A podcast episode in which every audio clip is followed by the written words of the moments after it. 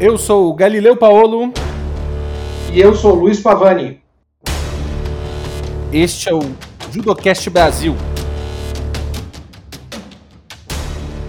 Bom dia, boa tarde, boa noite, ouvintes do podcast Judocast Brasil. Meu nome é Galileu Paolo e eu estou mais uma vez com o meu amigo e companheiro aqui de podcast, Luiz Pavani. Como vai, Luiz Pavani? Boa tarde, Galileu. Que prazer estar aqui contigo e com os nossos ouvintes. Num dia nublado de Rio Grande do Sul, aqui na companhia do meu café e do meu suco de laranja. Estou com uma vibe café da manhã aqui, às duas da tarde nesse momento, enquanto a gente está aqui gravando uh, esse bate-papo que a gente espera que seja mais uma vez muito legal para todos que estão escutando.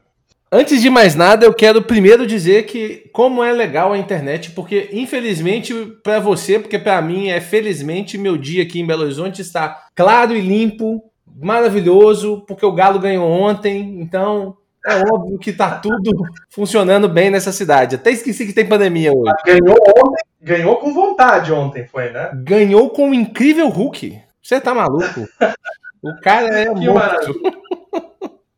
Mas eu quero primeiro agradecer os nossos ouvintes pelo feedback que nós recebemos do, dos nossos episódios, do primeiro episódio principalmente. Quando a gente está gravando esse aqui, a gente já lançou o primeiro episódio e o feedback foi ótimo, as pessoas gostaram muito. Eu tô achando até estranho porque tá tendo pouca crítica. E é, a crítica é bom, a crítica construtiva é boa. Tivemos algumas, agradeço a elas, e estamos tentando melhorar para os próximos, né, Pavani? Sem dúvida nenhuma. E algumas, a, a, além do, dos elogios, que são, foram muito queridos e muito bem-vindos, né? Algumas sugestões, né? De um ouvinte veio a sugestão da gente compartilhar o conteúdo além de todas as grandes plataformas, né, em que já estão já está presente o, Judocast Brasil, também compartilhar esse conteúdo nos canais do YouTube, né? E a gente acabou fazendo isso com, com uma grande receptividade, então vocês encontram o Judocast Brasil também no canal do Galileu, no Judô Tatame, né, no, no YouTube e no meu canal, que vocês encontram por Luiz Pavani né? Então acho que está muito bacana. Então só não, só não escuta quem não quer, né, Galileu? Tá em, tá em todas as plataformas aí. Só não escuta quem não quer, na verdade. E convido vocês à discussão mais uma vez. Uh, como a gente sabe, como vocês sabem, aqui é uma conversa. Às vezes a gente tem a mesma opinião, às vezes temos opiniões diferentes, mas é uma conversa produtiva e construtiva sobre judô. E hoje um tema que nós selecionamos a dedo, mas menos mitológico e um pouco mais prático. Um assunto que às vezes a gente nem acha muito material em língua portuguesa, né, Pavani? Hoje nós vamos falar um pouquinho do décimo Dan do judô. Exatamente. Né, vamos, a, a, nossa conversa de hoje vai girar em cima disso. Claro que nós vamos obrigatoriamente falar de alguns décimos Dan, né, das pessoas que fizeram a história do judô, mas o nosso papo é entender né? O que, que, é esse décimo dan? O que, que, ele representa? Afinal das contas, é, o, é, é, a última graduação do judô? Quem são as pessoas que já alcançaram isso também?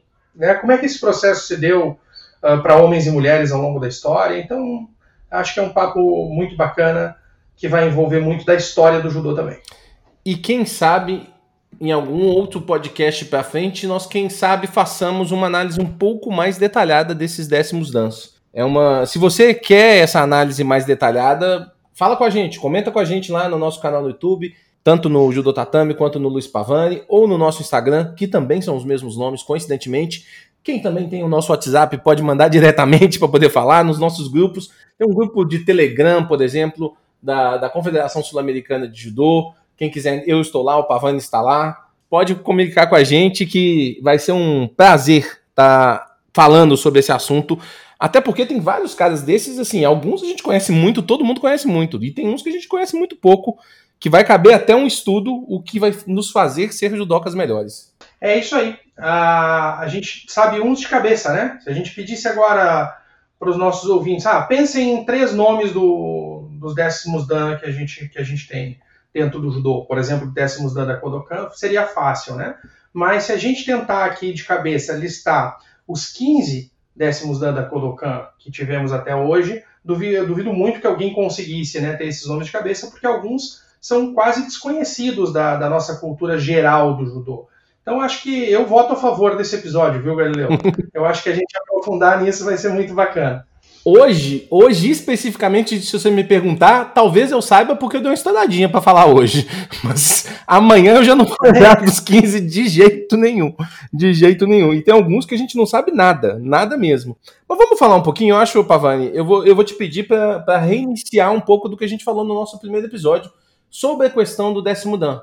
Que, que, que você colocou bem sobre essa questão da última graduação. Vamos, vamos começar daí, a questão do décimo Dan. Perfeito. Tem que começar entendendo um pouquinho da história das graduações. Quem acompanhou esses nossos bate-papos um, dos, dos, episódios anteriores já está inteirado disso, né? Mas o que, que nós tínhamos? Antes do judô, nós tínhamos a transmissão de graduações. As graduações eram expressas pelo sistema Menkyo, né, ou Menkyo Kaiden, que era o sistema que tradicionalmente era utilizado nas artes marciais japonesas. Né? A pessoa ia evoluindo e ia recebendo um certificado para aquele efeito, né? tinha várias graduações, vários nomes, né? que expressavam esse nível de conhecimento e assim as coisas aconteciam até que alguém recebia o Menkyo Kaiden, que era o último nível, né? Que talvez nós pudéssemos equivaler ao que hoje o décimo dan representa, né? Era um processo quase único, só que naquela época, regra geral, só existia um Menkyo Kaiden por escola, era o herdeiro daquela escola, né? É o caso do Jigoro Kano dentro da Kitoryu, né? Ele é o herdeiro da Kitoryu, ele foi, recebeu um Menkyo Kaiden do sensei dele, né? Uh, então, era assim que as coisas aconteciam antes do Jigoro Kano. E o Jigoro Kano, então, tirou a inspiração do xadrez uh, japonês, né? Do sistema Kyudan, né? Chamado de uh, Dani, ou, ou uh, Kyudan Issei, né? que é o sistema que a gente tem hoje, que a gente acha tão tradicional e tão natural para todas as artes marciais, né? Uh, até mesmo em, fora das artes marciais, acho que o Sensei Galileu comentou isso, né? Da, da utilização de cores para expressar graduações, mesmo fora das artes marciais. Isso uh, é popularizado no mundo pelo Sensei Jigoro Kano. Ele toma a ideia do, do sistema de Kyudan, do xadrez, mas esse sistema não era expresso em faixas, né? Ele era, no início, inclusive, no judô expresso através de certificados. Nós temos os primeiros Shodan no judô, antes de termos a faixa preta, né, Galileu? Isso. É importante a gente entender essa, é, essa definição aí. Eu vou fazer dois parênteses. O primeiro parêntese muito importante que a gente às vezes não leva em consideração, o Pavani, o tamanho desse recebimento uh, dos segredos da escola do Jigoro pela, da, dos segredos da escola Kitoryu pelo Jigoro Kano. A gente não pode esquecer que existe uma discussão entre as, quais seriam as quatro grandes escolas antigas tradicionais. Existe uma discussão ali e vai ter épocas que vão ter uma delas sempre diferentes. Mas, as, mas entre, essas, entre essas quatro, três são, são certas. É, Takenouchi Ryu, Yoshin Ryu, Kito Ryu. Kito Ryu é uma das três das quatro grandes, assim, é, é difícil explicar, não, não, não, são três grandes, são quatro grandes sempre, só que essa quarta normalmente muda. E o Jigoro Kano é o herdeiro desse, de, desses segredos da escola. Então, isso, isso é um negócio que às vezes a gente a gente não fala tanto. Deixa eu só fazer esse parênteses que é assunto para um outro podcast, né? Super importante isso, né, Galeu? Porque a, a gente fica. Como os, os feitos do Jigoro Kano colocam porque são maravilhosos e grandiosos demais, colocam essa conquista dele à sombra, né? A gente não lembra do Jigoro Kano como um grande mestre de uma das maiores vertentes do jiu-jitsu japonês. Né? A gente esquece isso, fica subsumido dentro das grandes conquistas dele como criador do judô, como a personalidade da educação e do esporte que ele foi dentro do Japão. Perfeito. Isso, isso, eu, eu já tô até querendo fazer um vídeo sobre isso. Eu escutei você falando isso, eu falei, cara, a gente não, a gente não leva isso muito em consideração. Talvez em virtude desses tantos outros grandes feitos, a educação, processo olímpico, a, essa popularização do judô, tem muitas outras coisas. Mas isso é um grandíssimo feito. Ele é um grande mestre, ele é o grão-mestre de uma das quatro maiores escolas de jiu-jitsu japonesa. Isso é, isso é fundamental. Mas vamos separar o Shodan da faixa, né? Igual o Pavani muito bem explicou. Exato. Esse primeiro Dan, ele era uma graduação que vinha através de um certificado. Então isso é um ponto que a gente precisa entender. Shodan, Nidan, isso aí não tem uma relação com faixa no primeiro momento. A faixa é um passo depois. A gente até falou também no outro podcast sobre isso. Até comentamos que o primeiro faixa preta de qualquer arte marcial existente foi Tsunejiro Tomita, Ele foi promovido junto com Shiro Saigo. A gente explicou também sobre esse mito da faixa preta um pouco, que ela é milenar e ela não é. Isso aí é do, do início do século passado, 1907, se, se, se a cabeça não me falha, mas acho que. É isso aí. Acho que é essa data, mas também se for seis ou cinco faz pouca diferença. Mas é do início do século passado, senhores. Então, assim, é a hora que vem essa faixa preta. Essa, essa faixa preta, que ainda é, igual o Pavani falou, é, é a faixa do professor, do faixa preta, digamos assim, do desse sistema que vai primeiro, segundo, terceiro, quarto, quinto, sexto, sétimo, oitavo, nono, décimo dan. Esse cara, décimo, oitavo, nono, sétimo, sexto, que ele é faixa preta. Nesse momento se estipula isso. E é importante as pessoas entenderem que isso não mudou, né, Pavani? Exato. É, a gente tende a falar, né? Ah, o sexto, sétimo, oitavo dan a faixa vermelha e branca, como é hoje, o nono e décimo a faixa vermelha, né, é, são, são faixas cerimoniais, né? Então, a, a, pessoa nunca deixa de ser faixa preta, ela é faixa preta do primeiro ao décimo dan, e ela tem a opção de utilizar a faixa vermelha e branca, o Kohaku Obi, né, do sexto, sétimo e oitavo dan, e utilizar a faixa vermelha AK Obi no nono e décimo, né? Também é interessante saber que originalmente não era nono e décimo, mas a gente já fala sobre isso. O, o legal dessa, dessa ideia é o seguinte: é, quando o Jigoro Kano começou nessa progressão, contando os dans, não existia uh, um limite para isso. Né? Ele não planejou um currículo de 10 dans. Ah, então hoje o Tomita saiu primeiro dan, então daqui a 60 anos ele vai ser décimo dan. Não. Né? As coisas não acontecem por decreto, as coisas acontecem pelas experiências, pela formação de uma arte marcial e foi assim que se deu o judô. Né? As pessoas iam progredindo dentro do seu conhecimento e como iam evoluindo comparado aos seus pares, iam evoluindo nas suas graduações. E o Jigoro Kano nos deixou escrito isso, né? Ele não entendia originalmente que o décimo dan seria um limite. Ele não entendia que existisse um limite para graduações, como não existia um limite para o conhecimento do judô. Então, nas palavras dele, se alguém fosse meritório de alcançar o 11 o 12 dan, ou até mais do que isso, não haveria nenhum problema. O que aconteceu foi que a primazia da realidade tomou conta. O Jigoro Kano nunca promoveu ninguém acima de décimo dan. Então, quando do seu falecimento, né, em termos práticos, o décimo dan virou o limite, né, a última graduação do judô, e depois em termos oficiais isso pela Kodokan. Né? Então, o que nós temos de realidade em qualquer momento do judô, e principalmente agora, é que o décimo dan é a graduação terminal, é a graduação final do judô. Isso é importante, a gente falou no outro episódio sobre mitos e lendas, sobre esse ponto do décimo segundo dan, e quando eu estava reouvindo, eu, eu, eu acho que eu esqueci da gente. Nós esquecemos de bater um pouco nessa tecla, até que esse décimo segundo Dan, ele, na verdade, é, ele é um, é um o 12 Dan foi porque o Jigoro Kano falou 11, 12. Tem lá a previsão, mas poderia ser mais, entendeu? Poderia ser mais. Ele nunca, ele nunca quis travar isso. É porque teve uma previsão do 12 Dan em algum momento e aí se, se, se ficou nesse número 12 aí. Mas não tem nada a ver de 12. Não tem nada a ver de 12. É muito bem igual o Pavani explicou. O Jigoro Kano acreditava que isso poderia ir além e chegou-se a uma a uma realidade de que não, não dá para ir além. E aí a Kodokan já determinou, nunca existiu ninguém que foi acima de décimo dan. O máximo foi o décimo dan. Né? Isso é muito importante a gente não ter dúvida disso, que foi o que aconteceu e é o que vai ser agora para sempre. Então, vamos seguir daí. E acho que cabe a gente entender até essa questão de realidade. Eu ia falar um negócio que eu ia falar na, mais na frente, mas eu vou falar agora a maior parte dos décimos dans chegaram a décimo dans, receberam o décimo dan depois de mortos.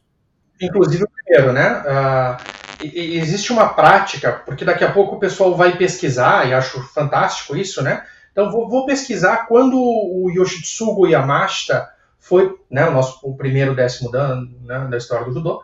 Uh, quando é que o Yoshitsugu Yamashita foi promovido para décimo dan? E aí vocês vão encontrar no certificado de décimo dan uma data anterior à data de falecimento dele. Né? Porque o, o hábito é o seguinte, né? o, o que, que se faz naquele momento? Se promove e se predata o certificado. A, a, promoção dele foi póstuma, sem dúvida nenhuma, né, a decisão de promovê-lo a décimo dan veio depois da sua morte e o certificado foi pré-datado né, para uma data anterior ao falecimento dele. Né? Mas nós vamos ter nas figuras do, do segunda, segunda e terceira pessoa né, a serem promovidas para décimo dan, que acontecem no ano anterior ao falecimento do Jigoro Kano, que é o Hajime Isogai uh, e o Hideichi Nagaoka. Esses são os primeiros dan que são promovidos em vida, né, Gabriel? Sim. E é importante essa cultura. Às vezes as pessoas acham é, que isso pode ser. Eu não sei o que, que os nossos ouvintes vão pensar sobre essa questão de, de, de digamos assim, pré-datar o certificado, igual você está falando. Mas é, é importante vocês entenderem a filosofia por trás disso. É porque existe um reconhecimento em algum momento do Jigoro Kano, já entendendo que o Yamashita, daquela data X que ele predatou para frente, ele já era um décimo dan. Ele já era um décimo dan na sua essência. Ele já tinha chegado nesse patamar, que era o que Kano considerava o, o patamar desse décimo dan. Então, não imaginem isso como nenhum tipo de de tamoia de maneira nenhuma, de nenhuma de, de, uma adaptação. Não é uma adaptação. É uma, é uma questão de reconhecimento de fato. É um reconhecimento que aquele cara, a partir daquela data, ele era um décimo dan, pela sua essência. E nada mais justo do que um, um dos quatro reis celestiais da Kodokan ser o primeiro décimo dan do judô. E naquele momento, eu, eu até estava até escutando para poder falar hoje, o Pavani. Eu fui lá no meu vídeo do Kodokan Shiteno, porque aquela, aquela, aquela live que eu fiz, cara, foi muito boa. Eu dei uma estudada muito boa. E modéstia à parte, aquela live ela tá cheia de conteúdo. E a gente percebe, por exemplo, ali que o Yamashita, no, final, no início da vida, a gente sabe que, que, que o Tomita é o mais próximo do Jigoro Kano. É, é uma relação muito mais do que professor e aluno a gente já, se a gente não explicou aqui, no, em alguns nossos vídeos a gente já explicou.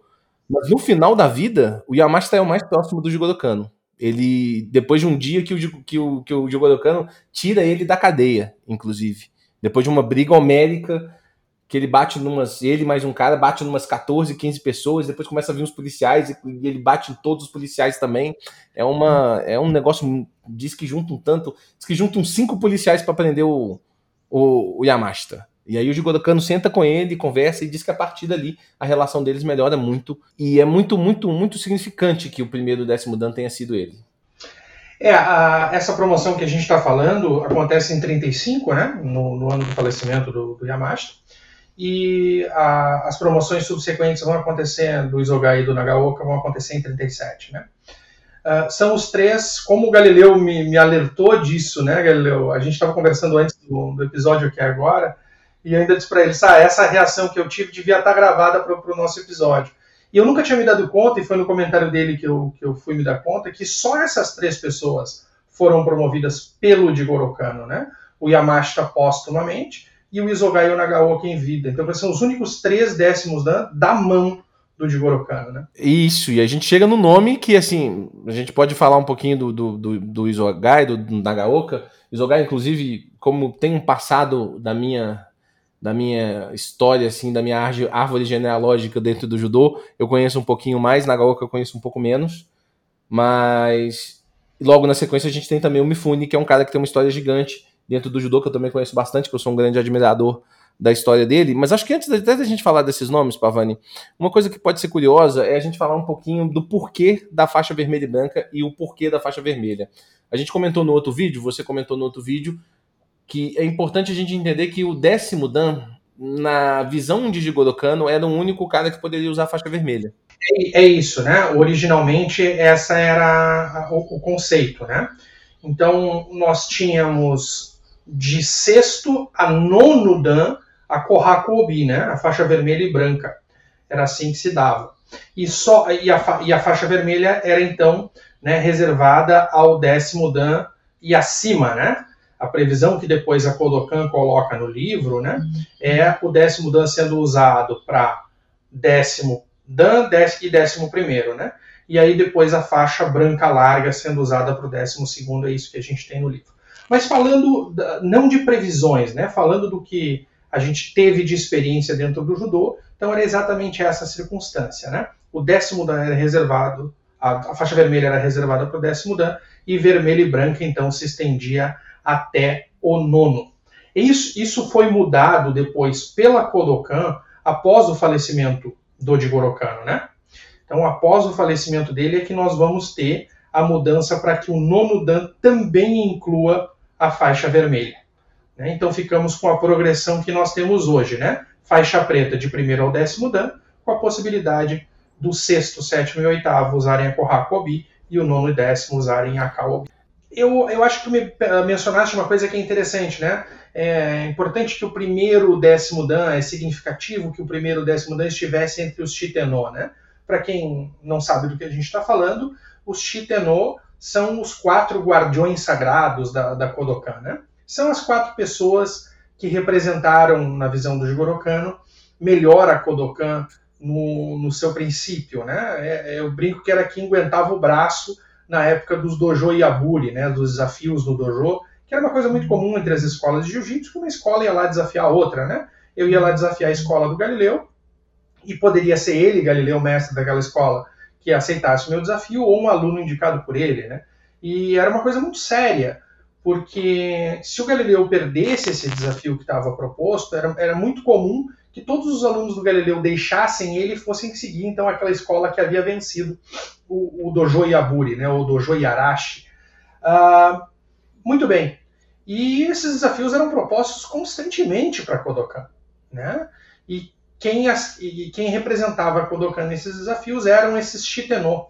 É uma expressão que vem do, do budismo, né? São os quatro Devarajas, né? São quatro divindades que protegem cada um dos quatro lados de um templo. É daí que vem a, a expressão, né? E, e, a, e, os, e, os, quatro defensores da Kodokan eram, então, o Yamashita, o Tomita, o Yokoyama e o Shirosaigo, né? E desses quatro, somente um deles alcança o décimo dan. Isso também é significativo, né? Nós temos um hiato aí, ou pelo menos eu tenho no meu conhecimento, da, do que acaba acontecendo com o Tomita. Né? Tem uma parte da história do Tomita, a partir de um determinado momento, fica nebulosa, né? O que, que acontece com ele dentro do judô? Talvez os nossos ouvintes possam nos indicar, o Galileu possa nos ajudar aqui nesse sentido, né? Mas eu, eu, eu perco ele na, na cronologia do judô em determinado momento. Ele parece, primeiro, diminuir a sua expressão dentro do judô, ficar menor na sua expressão comparado aos outros. Inclusive, a, a graduação passa por ele, em determinado momento a gente pode conversar sobre isso. Né? Uh, o Shirosaigo ele é expulso da Kodokan pelo Jigoro Kano, né, pelas ações dele, e o Yokoyama acaba falecendo, né? ele recebe o oitavo Dan póstumamente, né? então ele não chega ao décimo Dan. Mas então, dos quatro esses grandes originais, só o Yoshitsugu Yamashita, vocês vão encontrar ele também como Yoshiaki Yamashita, uhum. né? Uh, é que alcança o décimo Isso é, isso é interessante, né? Absolutamente interessante. Eh, você comentou dos desafios. Um dos Shitenô veio de um desafio. Exatamente. Exatamente. É. Essa história é muito Yokoyama vem de um desafio. É um cara que vai lá para dentro para poder desafiar Kodokan. É.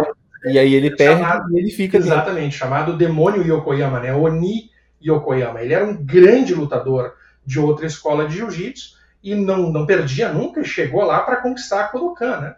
Impõe o desafio, faz o Dojo Yaburi para Kodokan. E o Jigoro Kano uh, aponta o Shirosaigo para lutar com ele. E, com todo respeito ao Yokoyama Sensei, o Shirosaigo limpa o chão né, com ele. Ele perde monumentalmente para o Shirosaigo. E fica espantado com a qualidade e a potência técnica de um atleta, de um aluno da Kodokan, né, e acaba se tornando um dos grandes discípulos. Né? Ele é convertido. Como é que eu vou colocar isso de uma maneira elegante?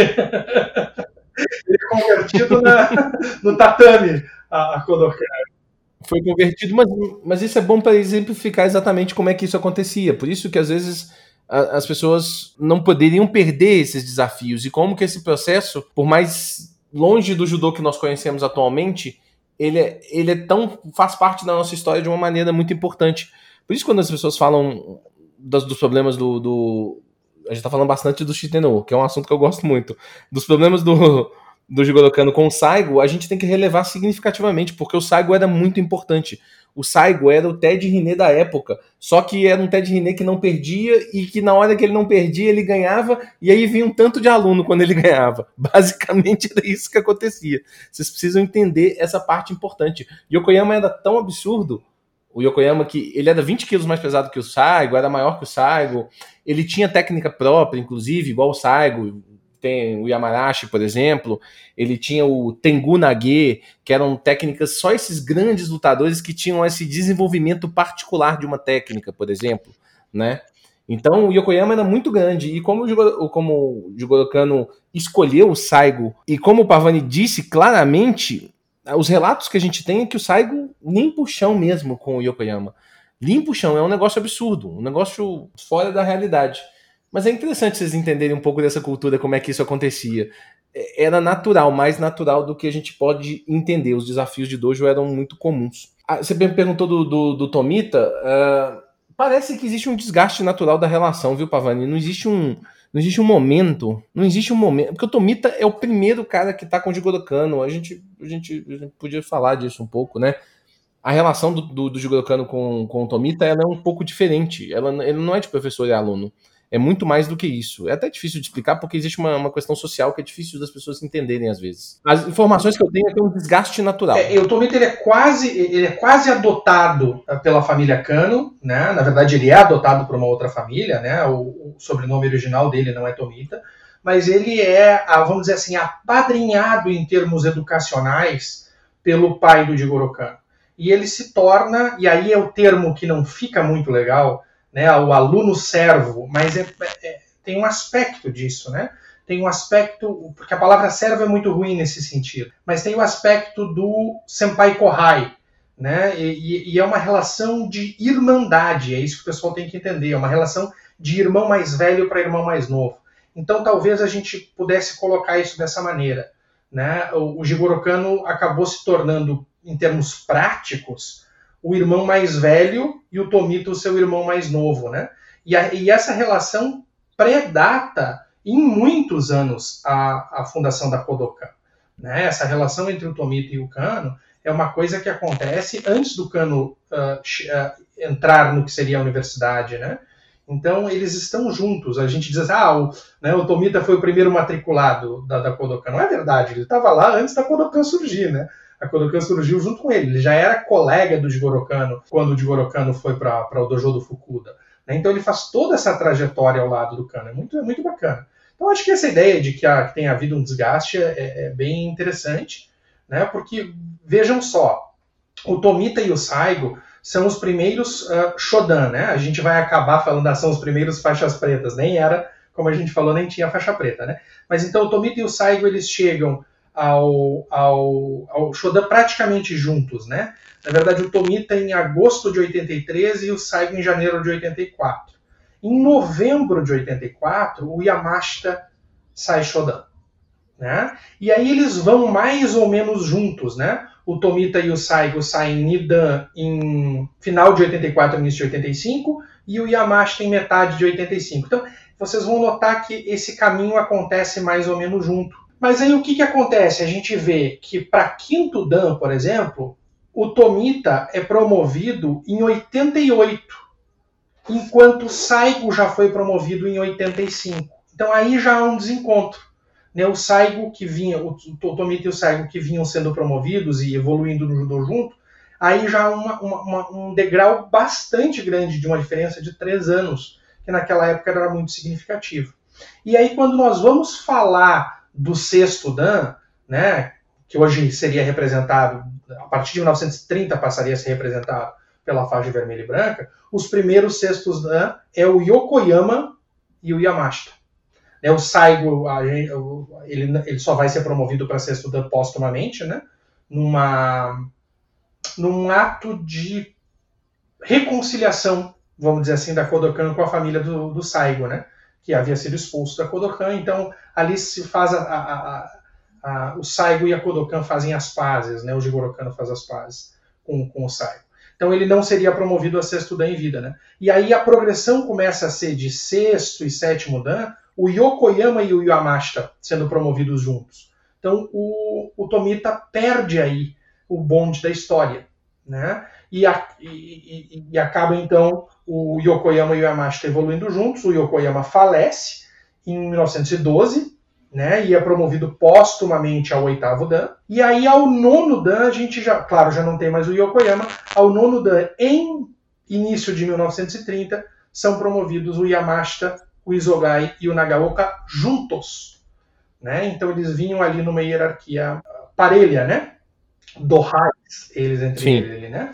E aí sim a gente já falou o Yamashita vai ser promovido em 35 de maneira póstuma, pré-datado o certificado dele, e só no final de 37 o Isogai e o Nagaoka vão se tornar os outros dois décimos da promovido pelo Jigoroka. Tem um, tem um historiador uh, que eu não vou me, me recordar, o Pavani, que ele fala, inclusive, um ponto interessante, que um pouco da lenda, da história, por que que talvez o jiu-jitsu brasileiro não viesse do judô, tem uma relação com um tipo de rompimento de relações entre Jigoro Kano e Tomita, e que isso teria passado para o Maeda, porque o Maeda era aluno do Tomita. Não é verdade. Isso não é verdade de forma nenhuma. É, existe um processo porque o Tomita viajou para a Europa, foi dar aula um tempo.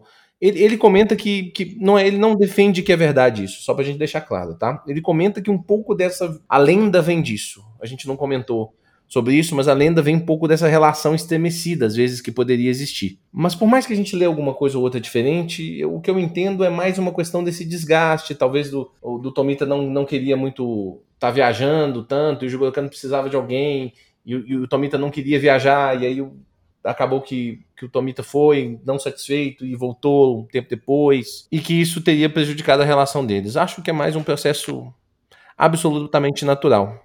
É, faz, né? faz, todo, faz todo sentido. Falando dos outros. Faz mais sentido, faz mais sentido, sim.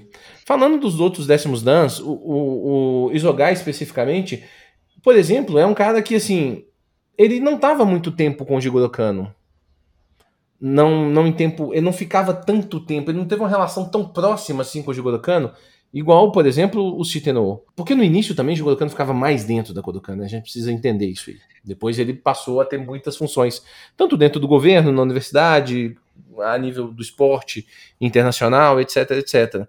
Mas o Isogai foi um homem muito importante dentro do fortalecimento político do judô dentro do Japão. Porque o Isogai foi o, não sei, acho que ele é o primeiro professor da Butokukai. É o dono da cadeira de judô dentro da Butokukai em Kyoto. Eu não sei se ele é o primeiro, mas ele é, um, ele é o que fica muitos anos, no início desse processo. Então, é no, é no período dele na Butokukai que se é aprovado os katas, por exemplo, é tudo por intermédio do Isogai. Naquelas fotos todas que tem lá da Butokukai, aquelas fotos grandona, com esses tantos de, de mestres de, de, de, artes marciais, tem o Isogai. Tem uma foto rara também do Jigoro Kano, que tem os três, os três caras que, que ele promoveu a décimo dan. Tem na foto com ele. É muito legal essa foto. Eu não sei se já viu. Ela tá no Judo Inside em algum lugar, algum dos relatos. Tem exatamente os três. Então o Isogai, inclusive, é um, é um dos que está mais próximo do Jigoro Kano nesse período, porque o, o Isogai teve uma importância histórica, uma, uma, uma, coisa política muito importante dentro do judô. É, ele é o grande expoente do judô na, na área de, de Kyoto, né? E com, obviamente, é, todo, todos sabem, é a sede da, da Nippon Botokukai, né? E ali, então, ele, ele expande o judô. É uma posição muito importante, né? Importante saber, ele, ele era o representante da Kodokan dentro da Nippon Botokukai, pela benção do Jigoro Kano, né, indicado pelo Jigoro Kano, obviamente, né, e ele é um dos grandes expoentes do judô, talvez o primeiro grande expoente do judô Kodokan, no Katame Waza, né, é fortíssimo dentro do, da, da luta de chão, se torna o grande expoente da, daquele momento, né. Sim, sim, sim, ele é muito forte em, em, em, em Katame Waza, muito do, muito do que a gente entende de judô do chão do judô vem um pouco de desenvolvimento do Isogai, inclusive. E é um cara muito importante, o Pavani. É um, é um eu, eu, a gente pode, esse é um cara que a gente pode fazer um episódio tranquilamente, porque tem muitas informações sobre ele, curiosas, né? As linhagens que vieram dele, porque ele é a ligação de muitos professores, por exemplo, aqui do Brasil, por exemplo, com, com o Jigoro Kano. Porque o Isogai não, não fez o, toda a história dele com o Jigoro Kano, ele começou a treinar, ele treinou pouco com o Jigoro Kano diretamente, porque ele treinou um pouco com o Saigo também, em algum momento, quando o Jigoro Kano já estava um pouco afastado. É, ele entra na, ele entra na Kodokan quase 10 anos depois da fundação, ele entra em 1891. Né? Então, assim, é, ele já não é da primeira, da primeiríssima geração de alunos, né? E como tu disse, o Jigoro Kano tinha outras Sim. ocupações, né? Ele vai se afastar um pouco das funções de educação, das funções do esporte, Mas inclusive o Isogai entra no radar do Jigoro Kano quando o Jigoro Kano está ensinando em Kumamoto. Né? Então, uh, é, essa posição do Jigoro Kano também fora de Tóquio rendeu alguns frutos interessantes. Né? Ele é famoso, a gente está aqui falando quase, né, gastando um episódio no Isogai, mas é, é, é importante. Né? É, talvez as pessoas já tenham ouvido falar do mestre Tanabe, da Fuzen Ryu, né, que era uma escola com uma uhum. força de chão fantástica, que colocou os grandes lutadores da Kodokan em situações terríveis, né? Ele venceu os grandes nomes da Kodokan todos no chão. E talvez tenha colocado, tenha alertado o Jigoro Kano a, a uma deficiência, né? Do desenvolvimento do, do Katame Waza, ou de uma... Talvez deficiência seja uma palavra muito forte, né? Mas que uma atenção maior precisaria ter, estar sendo dada ao desenvolvimento da luta de chão dentro da Kodokan. E o Isogai é o primeiro dos alunos da Kodokan a não perder para o Tanabe. Então isso também fez a fama dele, né, como grande expert do, do judô de chão, e ele foi instrumental dentro dessa visão, dessa, dessa uh, realização dentro da Kodokan de que o trabalho de chão precisaria ter receber uma atenção maior, e foi a ele que foi incumbida essa, esse trabalho, né? Perfeito, Pavani, perfeito. E isso combinava um pouco até com a ideia do que dentro da, da, da, da, da Nippon Butokukai eles queriam. Eles queriam enxergar alguma coisa que, que esse judô não podia ser uma técnica só em pé, como a gente via no primeiro momento. Principalmente porque o judô Kodokan ele tinha um foco. A gente, a gente, a gente é difícil de falar disso aí sem a gente adentrar muito no assunto. Mas a parte em pé do judô era mais forte. Lá, em, lá no início, a parte em pé do judô era mais forte Nesse processo, a gente comentou no último episódio sobre o desenvolvimento técnico da Kodokan, e essa maturidade técnica da Kodokan, e esse é um processo que acontece com uma eliminação de técnicas e com uma, uma criação de um estilo de verdade. A gente mas a, a, escola Kodokan é uma escola, no final das contas, definitivamente de luta em pé e de achuasa. E, e você precisa de pessoas que componham outros elementos ali para essa escola não ficar, não, não só caminhar nessa direção. Você entende o que eu quero dizer? Claro. Claro que sim. E aí essa que é a, importante, a importância do Isogai e também é um pouco da importância do Nagaoka. Porque o Nagaoka, eu, eu não sei muito sobre o Nagaoka, tá? Mas eu sei que o Nagaoka era o mestre do Sutemi Asa. Ele é o mestre do Sutemi Asa. Diz que ele era tão bom de Sutemi Asa que era muito normal ele aplicar Sutemi Asa e os caras ficarem inconscientes. De tão, de tão bom que ele era de Sutemi Asa. Então, é, é, muito interessante você ver que o Jigoro Kano promoveu a décimo dance caras que, que faziam coisas que ele mesmo não talvez não fizesse tão bem. Que nós sabemos que o judô do Jigoro Kano é mais Ashuasa e Koshuasa, a gente sabe disso. Assim, o, o judô dele particularmente, a gente sabe disso. Então é interessante como é que ele via essa, essa pluralidade de entendimento. Eu acho que isso é bem importante, Galileu. Uh, acho que essas pessoas que tinham vertentes diferentes da do Jigoro terem chegado a décimo dan é consequência de uma visão muito humilde do Jigoro Kano com relação ao judô, porque ele colocou essas pessoas em evidência dentro do judô para que o judô se tornasse mais completo até mesmo do que ele era, né? E ao colocar essas pessoas em evidência para contribuir com a plenitude da formação e do desenvolvimento do judô, ele acabou alçando essas pessoas a uma posição que lhes permitiu chegar ao décimo dan. Né? Então, eu acho que é mais uma demonstração do desprendimento do Jigoro Kano pela fama e uma priorização da eficiência da arte que ele estava desenvolvendo. Né? E isso é tão maravilhoso que no final das contas, mesmo hoje, depois disso tudo, mesmo hoje a gente entendendo que o judô passou por transformações, inclusive na mão de outros dois décimos dans muito importantes dentro do judô, ninguém em nenhum momento cogita dizer que o judô não é de Jigoro Kano. Exatamente. Isso é incrível como, como essa humildade, mesmo assim, não tirou dele isso aí. Acho que isso é que é o mais perfeito do círculo dessa história, no final das contas.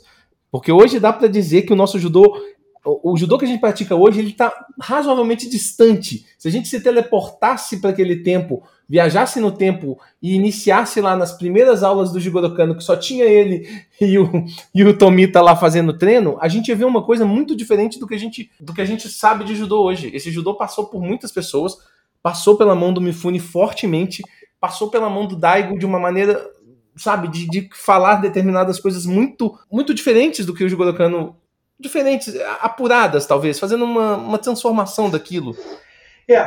Que hoje a gente, a gente não pratica mais esse judô de Jigoro Kano, com toda certeza. Mas o judô é de Kano. A gente está aqui tendo esse papo, os nossos ouvintes vão, vão estar tá com a gente, né? Um pouquinho mais à frente na data, mas contando para vocês, hoje é dia 5 de maio. Então ontem a gente estava comemorando, né? Celebrando, observando a data uh, do falecimento do Jigoro Kano, né?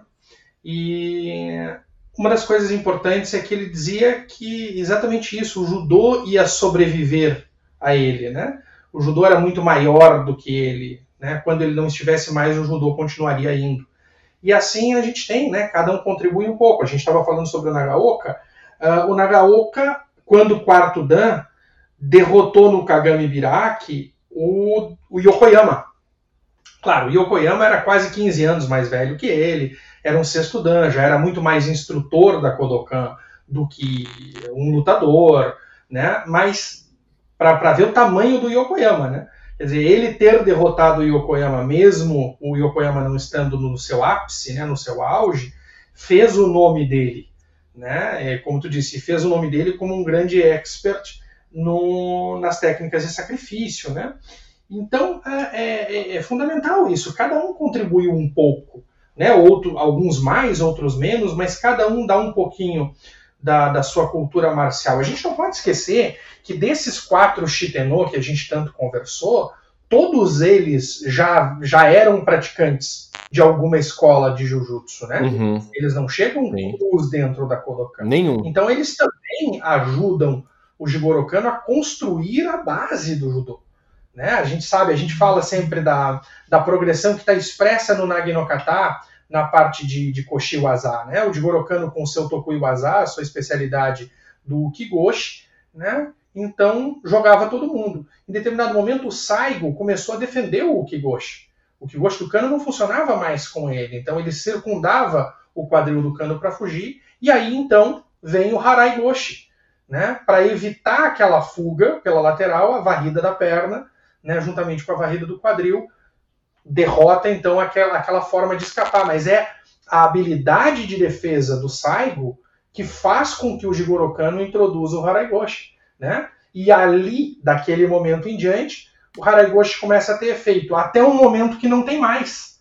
Né? E a defesa para esse movimento seria o arquear o corpo para trás, né? E aí aparece o Tsuri Komigoshi. Né? Exatamente a progressão que a gente tem no Nagi no Kata exatamente o Tsurikomigoshi do Nagi no Kata, aquele Tsurikomigoshi que é feito quando o Uke joga o peso do seu corpo para trás. E aí o Jigoro Kano começou então a descer o quadril, fazer a alavanca do quadril mais embaixo, né, para poder jogar a de, a, como uma progressão da defesa para o Haraigoshi. Então, é, é, a interação do Jigoro Kano sempre sobre a, sobre a liderança técnica dele, sem dúvida nenhuma, mas a evolução do judô se dá né, das habilidades somadas do, do Jigoro Kano com os seus grandes alunos, né? E depois, nas gerações seguintes, isso passa a acontecer e continua acontecendo até hoje. Né? Uma das coisas, por exemplo, que a gente pode olhar para entender a, a, a, evolução do judô é como nós somos versáteis nas técnicas de Nagewaza. Né? Brilhantes soluções. Né? E, e como nós não temos um vocabulário, você quer um vocabulário para descrever, por exemplo, chaves de perna no judô. Né? Não, não existe nem vocabulário para isso. Nós não temos diversas chaves de perna, nós não temos centenas de maneiras de executar chaves de perna. Por quê? Porque isso não foi incorporado ao randori do judô. Então a grande evolução do judô se dá na contribuição que cada um de nós tem dentro do Randori. As soluções diferentes que a gente acha para os problemas que o nosso adversário nos impõe. Né? Então é por isso que o judô é eficiente né? e verdadeiro, porque a evolução se dá dentro de uma necessidade de solucionar um problema de combate. E por isso que ele não é uma plataforma pronta, senhores. É essencial nós entendermos isso o tempo todo. Né? Voltando aqui ao ponto dos décimos dan. Acho que é importante, o Pavani, a gente a gente fez uma, um, bom relato sobre os três, os três décimos dance que foram promovidos por Jigoro Kano. Acho que cabe a gente falar um pouquinho rapidamente sobre Kyuzo Mifune, por ele ter sido o primeiro é, décimo Dan a não ser promovido por Jigoro Kano. E eu não sei se esse número mudou, mas o Mifune foi o, o décimo Dan mais cedo da Kodokan, até hoje, se eu não me engano. E ele é o que ficou mais tempo vivo como décimo Dan, se eu não me engano também, tá? Existia-se na época uma dúvida se existiria um outro décimo Dan depois do Jigoro Kano. Né? Já que o Jigoro Kano já tinha promovido três pessoas e ele tinha falecido. Ele tinha... E o Mifune é o que convence as pessoas, na verdade. O Mifune nunca teve uma, um cargo diretivo na, na Kodokan, mas sempre coube a ele esse cargo de discussão técnica, de conhecimento técnico e de evolução técnica. Ele faz a transformação do para o Gokyu que a gente conhece hoje, é uma série de coisas. E acho que cabe, é, numa reunião dele, inclusive com o comando dele, que se muda a questão do, da faixa vermelha para nono dan, e é também uma reunião dele com a diretoria da Kodokan, com alguns professores mais antigos, que se promove ele a décimo dan. Ele, inclusive, assume esse papel de ser o cara que recebe os desafios que ainda aconteciam em menos escalas depois do, da, da Segunda Guerra Mundial. Mas existiam, existiam vários generais americanos que iam visitar Kodokan para apanhar do, do Mifune. Essa é a verdade. Hum. O Mifune batia bastante. E é isso. O Mifune é um, é um, é um décimo dan importante que vive muito tempo como décimo dan. Pois é, ele é, é, é um grande referencial, né? É um grande referencial ele já é da geração, vamos dizer assim, da segunda geração de alunos da, da Kodokan, né? Uhum. Ele, ele é aluno do Shitenno, né? Ele é aluno do Yokoyama, inclusive, especificamente. Exatamente.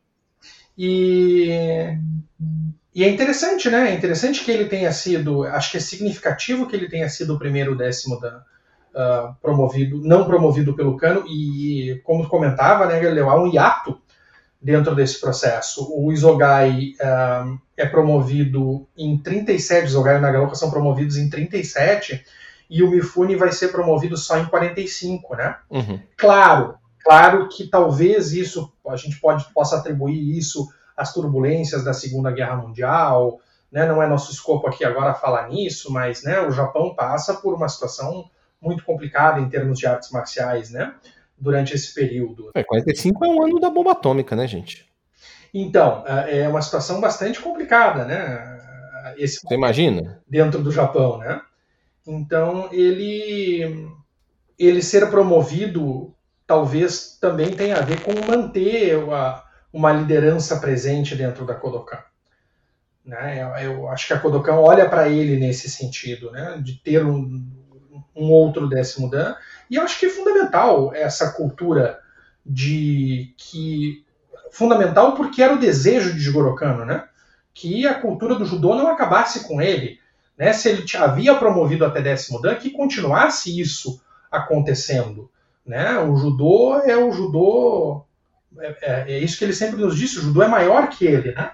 Então, eu entendo que isso seja uma observação respeitosa aos desejos do Jigoro Kano e não um desrespeito à memória dele, né? E talvez tenha sido esse o, o, o tom do debate ao longo desse tempo para que então fosse se decidir isso. Eu não tenho nenhuma informação objetiva, né? são conjecturas com relação a isso. Né? E aí, entendo-se entendido isso, se permanece a tradição do décimo dan.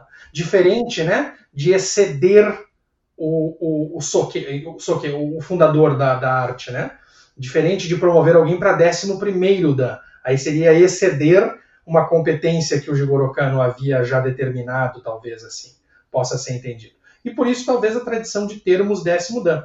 E por muito tempo, né, só tivemos décimo Dan da Kodokan. Era uma exclusividade da Kodokan. E em determinado momento, a Federação Internacional de Judô entendeu que também teria competência para tanto, e assim entenderam também algumas entidades de ordem nacional, né, galera? Podemos citar alguns nomes interessantes aí, Pavani, os mais importantes, os mais relevantes, que eu acho que. É, é, eu acho que até cabe a gente falar um pouquinho, no geral, né, Pavani? Porque, tipo assim, quem tem o direito de dar o décimo dan? Talvez seja uma pergunta que os nossos ouvintes tenham. E a resposta disso, senhores, é que não existe um, um lugar falando, uma regulamentação dizendo exatamente quem tem ou quem não tem. Isso é muito local, literalmente. Então, quando uma federação igual a CBJ recentemente promoveu o Masao Shinohara décimo dan, é super entendível que o Masao Shinohara é o décimo dan brasileiro Talvez essa faixa dele, não sei se ela vai ser reconhecida ou não vai ser em outros lugares, mas por tudo que ele fez dentro do Brasil, sim, ele tem que ser um décimo dan. Não, não. Esse processo acontece, uh, encabeçado, obviamente, pela Confederação Brasileira de Judô, mas a promoção dele acontece com a anuência da, da, da. Muito importante isso, então, essa informação. Tá? Então, existe uma anuência da FIG, o que é ótimo, mas não existe uma. O que, que eu faço para ser um décimo Dan? Essa pergunta. Não, não tem essa resposta exatamente. Eu acho que isso torna o décimo Dan uh, significativo em termos do décimo Dan. Né? Não existe um currículo a ser cumprido. Né? Cada vez menos existe um currículo a ser cumprido à, medida que as graduações uh, sobem. Né? A gente tem muito claro, pelo menos, por exemplo, no Brasil, o que, que alguém deve fazer para se tornar um Shodan. É mais ou menos uhum. padrão isso, né? Tu tem que ter um conhecimento do Gokyo, tu tem que saber Nage no Kata, uh, tu tem que ter uma determinada atuação em contribuição ao judô, normalmente na área de arbitragem, pronto. Né? pouquinho mais para lá, um pouquinho mais para cá, isso é ser Shodan aqui, é mais ou menos ser Shodan em qualquer lugar do mundo, ou pelo menos no Ocidente. São, essas são as exigências. E essas coisas começam a se tornar menos objetivas e mais subjetivas à medida que as graduações sobem, e se torna absolutamente subjetiva dentro do décimo dan. Né? Uh, nós temos algumas características muito claras com relação a isso, por exemplo, para ser promovido pela Kodokan. E aí, esse comentário que eu vou fazer a, a seguir agora me dá o tom da legitimidade da Federação Internacional de Judô e demais instituições de promoverem os seus, os seus membros a décimo dan. Que é o seguinte: a primeira condição, condição sine qua non para tu ser décimo dan da Kodokan é que tu seja japonês. Sim. Nunca houve né, um, uma pessoa promovida a décimo dan dentro da Kodokan que não fosse japonês. Então, assim, uh, isso abre um espaço para que outras entidades representem né, os seus grandes expoentes uh, como décimo né? Acho que é justíssimo, né? Como o Jigoro Kano dizia, o judô é um presente do Japão para o mundo. E esse, e esse presente foi muito bem aceito, né? E grandes nomes desenvolveram. Quer dizer, o, a contribuição que o Sensei Masao Shinohara dá ao judô mundial através do seu trabalho dentro do Brasil é imensurável. É impossível de determinar a grandiosidade desse trabalho. E, esse, e, e, essa contribuição não é dada ao judô brasileiro. É através do judô brasileiro, essa contribuição é dada ao judô. Né? E eu tenho absoluta certeza que qualquer sensei da Kodokan faria eco dentro do que eu estou dizendo agora, né? porque essa, essa importância é reconhecida em todos os lugares. Né? Quem conhece judô no mundo conhece o nome Shinohara, né? conhece o nome do Sensei Masao. Então, é, eu acho que é uma, um reconhecimento fantástico e eu acho que é um reconhecimento. Isso ter acontecido em vida foi uma lucidez fantástica de quem tomou ou encabeçou essa decisão, né? Porque fazer esse reconhecimento uh, às pessoas uh, depois da sua morte, eu acho sempre uma situação muito triste, né? Eu tenho certeza que ele não tinha nenhuma ambição desse décimo dan, que ele teria uh, morrido com a mesma satisfação do trabalho dele, qualquer que fosse a, a sua graduação, mas eu acho que era uma obrigação nossa fazer esse, esse reconhecimento à, à carreira dele, nossa, né, do judô, uh, em vida. Para se ter uma ideia, pessoal, só para fazer um, um, pequeno parêntese, Uh, em todo esse tempo da existência do judô, só quatro pessoas não japonesas chegaram ao oitavo dan pela Kodokan. Né? Não existe nenhum nono dan que não seja japonês na Kodokan.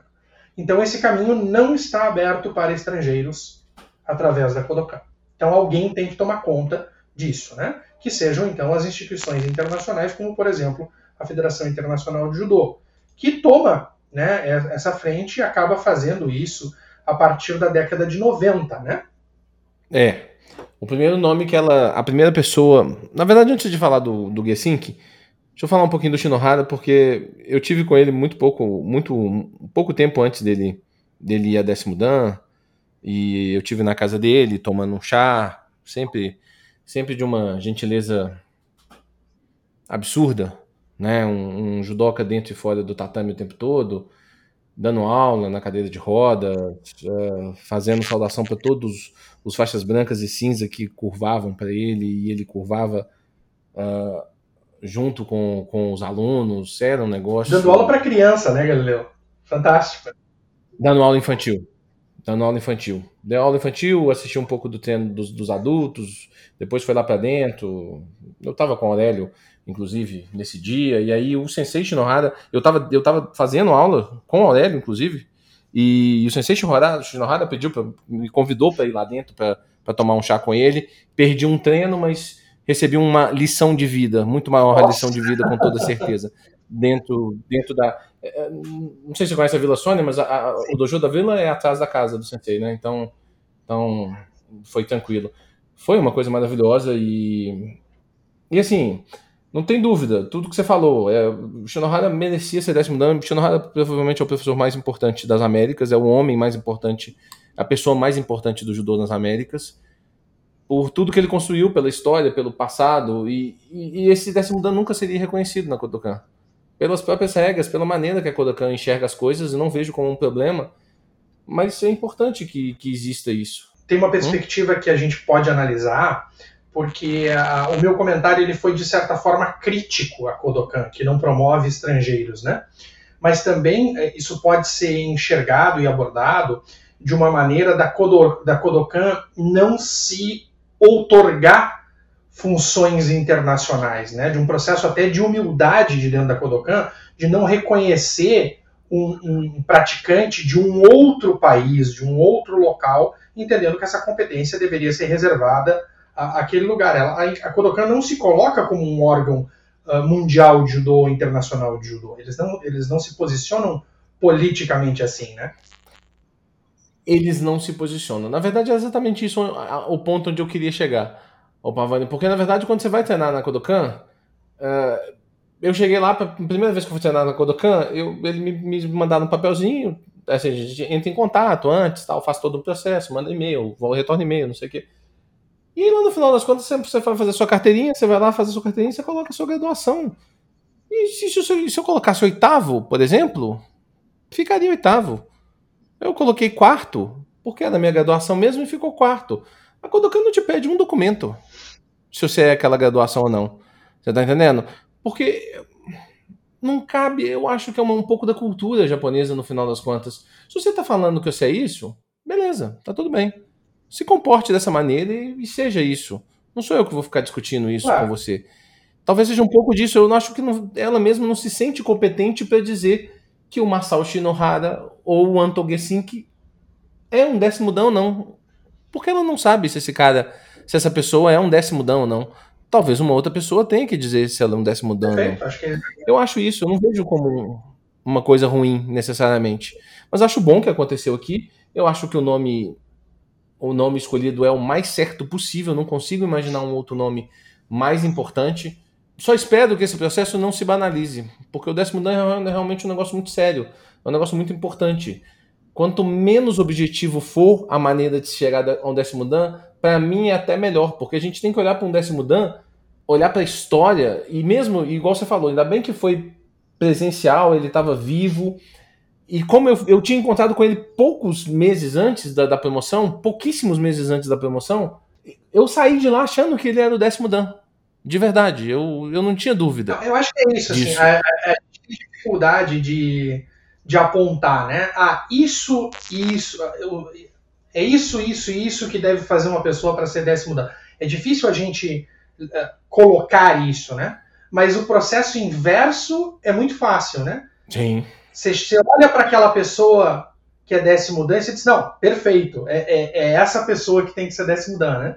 Ah, seria difícil listar aqui todos os feitos do Sensei Shinohara ah, para dizer, ó, ele foi décimo dan por isso. Mas quando você olha para o corpo da contribuição dele ao judô, você reconhece imediatamente esse mérito, né? Então talvez, uh, talvez seja exatamente isso, né? Quem somos nós na fila do pão para poder identificar quem é um décimo dan, né? Talvez nós não tenhamos o conhecimento, a visão e a competência para isso. Pois é, e na verdade, quando a gente for falar do. Por exemplo, vamos, vamos citar a Holanda, vamos, vamos emendar no Anton Gesink. Cara, o Anton Gesink provavelmente ele tem que ser o primeiro cara, ele realmente é o primeiro cara décimo dan não japonês, com toda a justiça do mundo, por tudo, ele abalou o judô mundial quando ele foi campeão olímpico dentro de Tóquio. Ele abalou o judô mundial, ele mudou o mundo uh, mais de uma vez, vencendo mundiais dos pesos pesados, assim, que a importância do peso pesado dentro do Japão é um negócio que cabe um podcast só falando sobre isso, o quanto eles consideram isso importante, tá? E as vitórias deles são muito significativas, além da parte técnica, além do desenvolvimento uh, como representante do judô, o cara que propagou o judô no mundo. Mas a Holanda tem dois décimos dans, tem dois décimos dans, o Danton Gesink e o, o Japa Jap Naulerts Daed, que eu tive que fazer uma pesquisa para saber quem era. Você sabe quem é o Jap?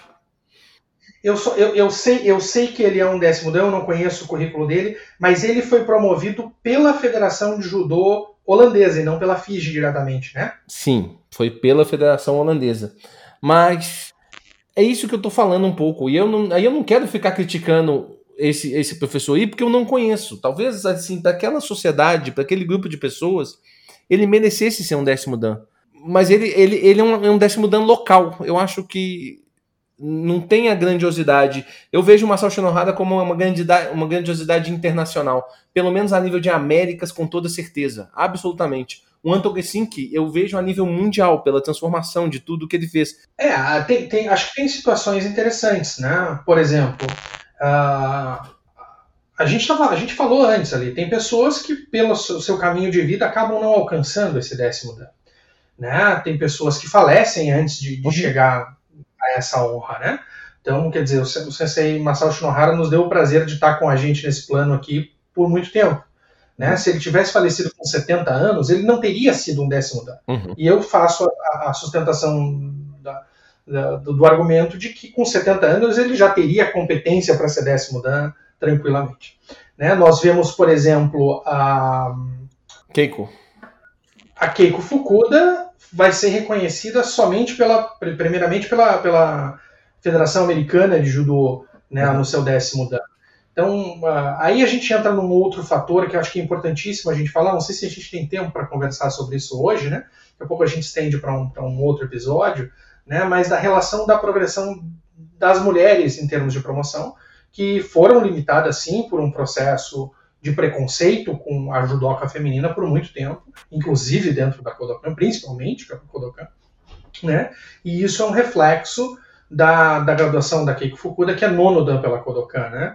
E vai ser décimo dan somente em, em termos internacionais. Eu não sei ao certo, Galileu, se a, a promoção primeira acontece pela FIGE do Anton Hessing ou do Charles Palmer, tá? mas é, são próximas ali. Uh, além deles, tem o George Kerr, né, que, é um, que é um britânico, uh, o Franco Capelletti. Uh, eu, eu, menciono porque essas são pessoas que ainda estão vivas, né? Sim. então, mas, por exemplo, te, coube a Federação Francesa de Judô promover o Mikinosuke Kawaishi a décimo da, Quer dizer, um cara que é praticamente é considerado o pai do judô europeu. Né? Então, uh, é, essa honra não é estendida ao pai do judô britânico, que também é o, é o outro pai, vamos colocar assim, do, do judô europeu, uh, Koizumi Gondi, né? Sim. Então, uh, muitas pessoas não alcançam esse décimo dan, mesmo sendo meritórios. Vejam-se, por exemplo, a gente falou de hiato em promoções, né? O, pra, falando do final das promoções da Kodokan, né? O Sensei Sumiyuki Kotani, ele é promovido em 84 e morre em 91. E entre 1991 e a promoção do Sensei Abe, do Sensei Daigo e do Sensei Osawa, correm-se 15 anos. O judô permanece sem ter um décimo dan da Kodokan por 15 anos. E aí, em 2006, pela primeira vez, três pessoas então são promovidas a, ao décimo dan no mesmo momento, né? E que, bem afortunadamente, são três pessoas que ainda estão né, vivas hoje, produzindo dentro do, do judô. Né? É importante essas colocações, o Pavani, principalmente nesse. Eu não sei se foi o Charles Palmer, só para colocar para as pessoas, quem é Charles Palmer? Ele é um dos mais importantes presidentes da, da, da FIGE, da história da FIGE.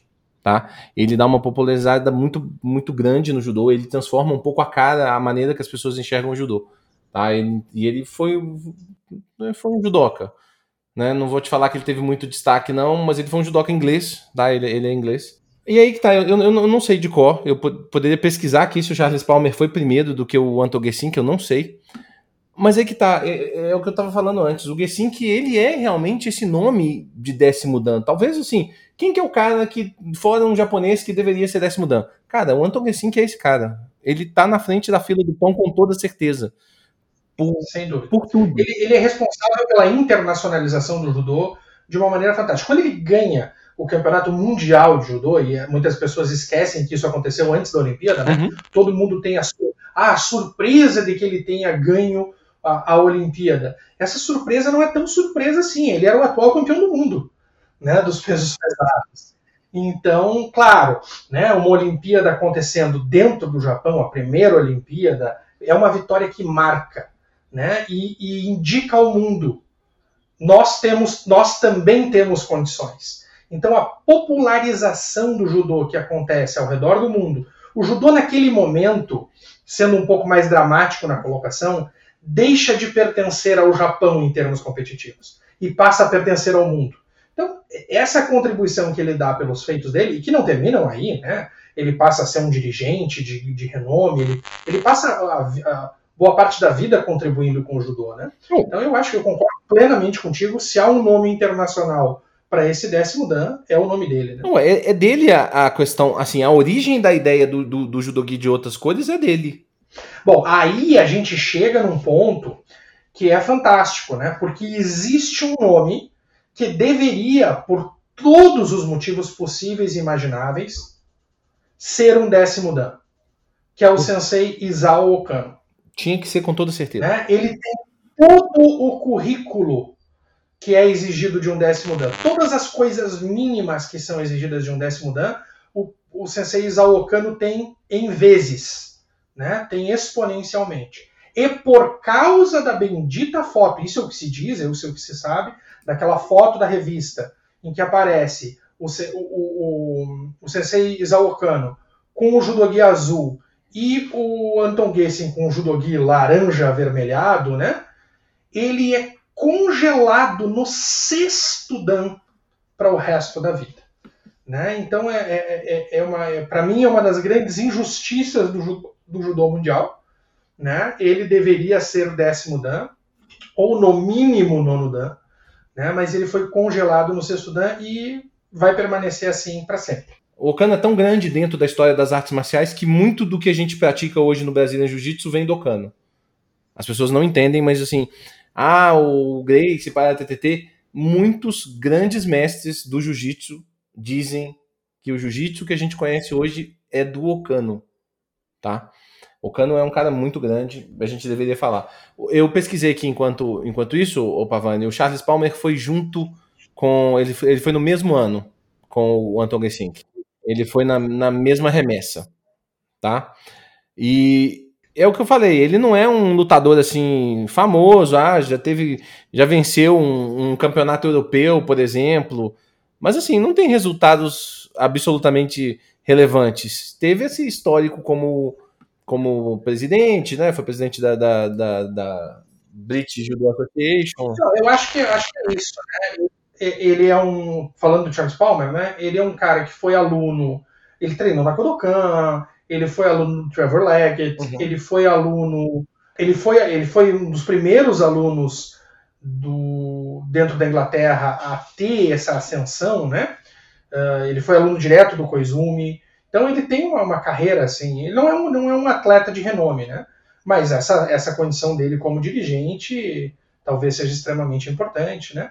O judô sempre permite uh, que as pessoas contribuam ao judô da melhor maneira que podem, né? Como atleta, como técnico, como árbitro, né? Sensei Abe, um dos únicos três décimos da Kodokan vivos hoje, tem a, talvez uma das suas grandes expressões dentro do judô como árbitro.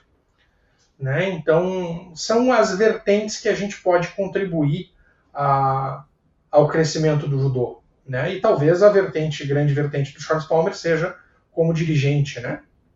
Sim, sim. Por isso que essa coisa não pode ser tão fechada, tá? Eu acho que a gente falou um pouco da, da Keiko Fukuda e a gente vai ter que. A Keiko Fukuda vai caber um episódio só dela, provavelmente. Porque ali tem muita coisa pra gente falar. A gente tem que falar desses conceitos que você começou a abordar que são essenciais. Existe o machismo do judô, é óbvio que existe. Né? É, ele, a gente está trabalhando para que ele diminua o máximo possível. Quem sabe que ele acabe em algum momento, seria o ideal. E é óbvio que as, que as judocas sofreram, as judocas mulheres sofreram com esse processo. E o fato de alguém ter reconhecido a Keiko Fukuda como décimo dan já é uma grande vitória, ainda bem que isso aconteceu por alguém, né? Eu não sei nem se a Fiji já reconheceu a, a Keiko Fukuda como décimo dan, mas é aquilo, né? A Keiko Fukuda, eu tive, nós tivemos para trazer ela aqui em Belo Horizonte para dar um curso. A gente estava alinhando para trazer isso em algum momento. E durante muitos anos a gente precisa entender que ela foi a última aluna viva do Jigoro Kano durante um longo tempo. Um longo tempo. Isso é uhum. Não, e uma pessoa que ela não foi só isso, né? Uma pessoa que dedicou a sua vida inteira ao judô, uh, com sacrifícios pessoais, né? Ela deixa de se casar, ela deixa de ter uma família para ser judoca. Olha que coisa, que coisa triste, era isso que se demandava né, de alguém que quisesse se tornar uma mestre de judô, né? Sim. Quer dizer, a, a, esse processo a gente vai, vai conversar sem dúvida nenhuma em, não sei se em um episódio só para ela, mas falando do, do judô feminino sem dúvida nenhuma, né, com, já, já estamos aqui né, planejando e conversando com grandes ah, convidadas, né, que podem falar isso com muito mais propriedade do que nós mesmos, né, mas nós temos historicamente, por exemplo, em 1933, somente a primeira mulher promovida à faixa preta dentro do judô.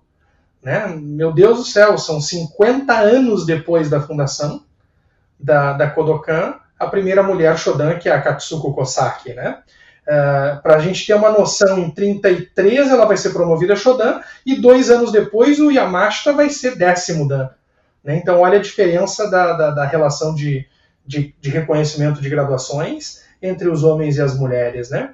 Aquele teto de vidro que existia, que não permitia que nenhuma mulher fosse a, a, ascendesse a, ao sexto Dan, né? a Kohakobi, né? então isso vai ser quebrado pela Keiko Fukuda e a Masako Noritomi, em 1972 somente. Né? Antes de 72 era, era uh, não estava escrito isso em lugar nenhum, porque essas coisas não se escrevem, né? mas era uma, uma, uma, um regulamento de gaveta de que até 72 mulheres não poderiam ascender acima do quinto dan. Né, gente? Então, assim, talvez um dos grandes defeitos da sociedade japonesa, que tem poucos, né, seja um machismo inerente, né? A, a, constituição da sociedade deles. Isso faz parte da cultura japonesa e eles lutam muito contra isso hoje em dia, né? Mas isso, sem dúvida nenhuma, atingiu o judô. E só não atingiu o judô de uma maneira mais forte por causa do Jigoro Kano, né? Que traz, a gente sempre diz, talvez os grandes expoentes da família Kano em termos de judô tenham sido as mulheres da família Kano, né? As primeiras alunas de judô da história é a família do Jigoro Kano, é a esposa, são as filhas. Né? Então, ele era um cara que pensava muito para frente nisso. Nisso também, né? mais uma para botar na conta dele, de uma pessoa com uma mente à frente do seu tempo. Quando nós conversarmos sobre esse episódio, que nós estamos dando várias palhinhas antes, né, o Pavani, um ponto que vai ser interessante, que eu vou levantar para as nossas futuras convidadas, que a gente sabe que elas já aceitaram, inclusive, que nós vamos gravar em breve, é, sobre um ponto que é curioso sobre a sociedade japonesa. Muito do machismo da sociedade japonesa vem com a era Meiji, com a Revolução Meiji. A sociedade japonesa era menos machista antes da Revolução Meiji. Olha que coisa maluca. Você tem relatos, por exemplo, de samurai koso, ou seja, mulheres samurais que exerciam o mesmo papel dos homens samurais. É uma sociedade menos machista antes, e ela se torna muito machista com a questão da Era Meiji. É muito curioso, porque a Era Meiji é visto como uma revolução que melhorou o Japão em várias inúmeras inúmeras coisas. Nisso não. É, é, é no mínimo curioso. É, não, sem dúvida nenhuma. Nos primórdios da, da, da, sociedade japonesa, nós temos registros de imperatrizes. Né? Então, é, é, é, muito curioso que a modernidade que acendeu, que, que, se, que se colocou sobre o Japão praticamente no, no, no início do século XX, né, uh, tenha trazido esse machismo para dentro. Mas esse é um processo contra o qual se luta de maneira muito forte, né?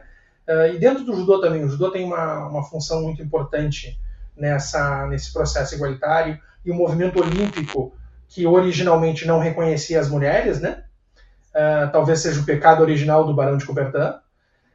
hoje em dia, obviamente, como deveria ter sido desde o início, coloca as mulheres em condição de igualdade com os homens, né? Inclusive, por exemplo, em termos de paridade, né? Quando se propôs o campeonato por equipe de judô, né? E essa proposta só passou dentro da proposta de equipes mistas. E isso pode parecer pouco significativo, né? Mas antes da instituição do, do campeonato mundial por equipes mistas, a equipe da Geórgia, um grande expoente do judô, com grandes campeões do masculino, participava das Olimpíadas do circuito internacional simplesmente no masculino. A Geórgia não levava atletas femininos para as Olimpíadas. E depois da instituição da, do, do, campeonato por equipe misto, a Geórgia passou a investir então no seu judô feminino e nós já vemos hoje expoentes georgianos uh, dominando algumas categorias ou se destacando em algumas categorias do circuito mundial. Né? Como um pequeno detalhe pode fazer muita diferença né, em, na evolução de fatores sociais que são muito importantes. Muito, muito importantes e demos uma palhinha boa sobre esse assunto.